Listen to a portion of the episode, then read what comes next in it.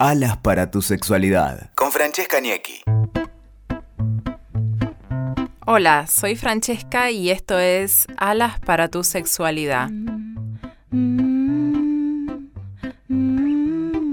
Y Alas para tu sexualidad es un espacio para que podamos difundir, hablar, sentirnos tranquilos con lo que respecta a todo lo que es nuestra sexualidad. Y hoy hay un tema que quiero hablarles que es la frecuencia sexual. Existe este mito de si nuestra relación va bien en lo que tiene que ver con la intimidad o va mal con respecto a la frecuencia de los encuentros sexuales.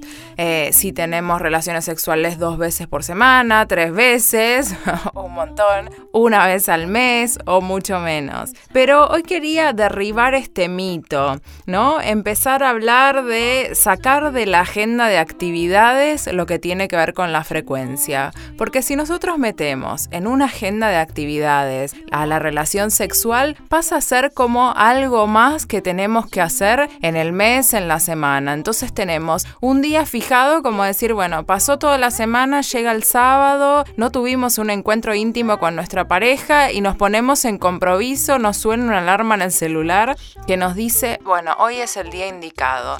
Y al hacerlo así, al ponerlo en una agenda, al tener un compromiso, termina siendo algo que nos agota y además también puede llegar a agobiarnos, ¿no? Entonces, eh, lo que yo les recomiendo es, primero y principal, dejemos de medir las relaciones por la cantidad, sino por la calidad de los encuentros. Entonces, que sepamos, si nosotros nos sentimos bien con la calidad de nuestro encuentros no hace falta que sea X cantidad de veces por semana o por mes. Las relaciones también tenemos que pensarlas en que las personas siempre atravesamos distintas etapas en nuestra vida. Que hay veces que tenemos la libido alta y otras veces la libido baja.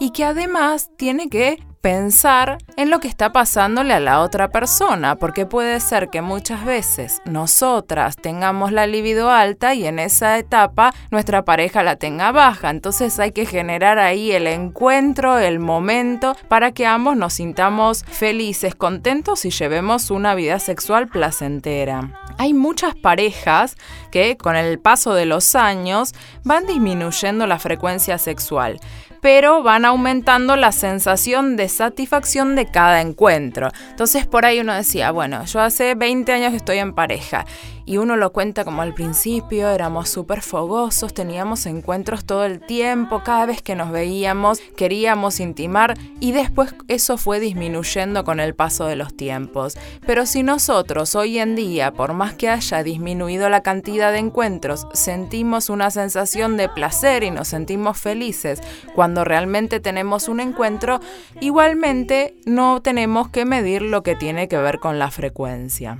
En toda relación sentimental también hay que tener en cuenta que nosotros podemos experimentar momentos en los que la frecuencia baje incluso drásticamente. Hay etapas, por ejemplo, no sé, tuvimos nuestro hijo, nuestro primer hijo, nuestro segundo hijo, estamos atravesando algún momento triste en nuestra vida, estamos pasando por alguna angustia, nos sentimos mal en el plano laboral, etc. Entonces hay que entender a la otra persona y saber que las relaciones se hacen de a dos y dejar de medir entonces, como bien decíamos, el tema de la frecuencia, sino medir el placer que tenemos cada vez que nos encontramos con nuestra pareja. Así que bueno, espero que estas recomendaciones les hayan servido y nos encontramos en el próximo podcast.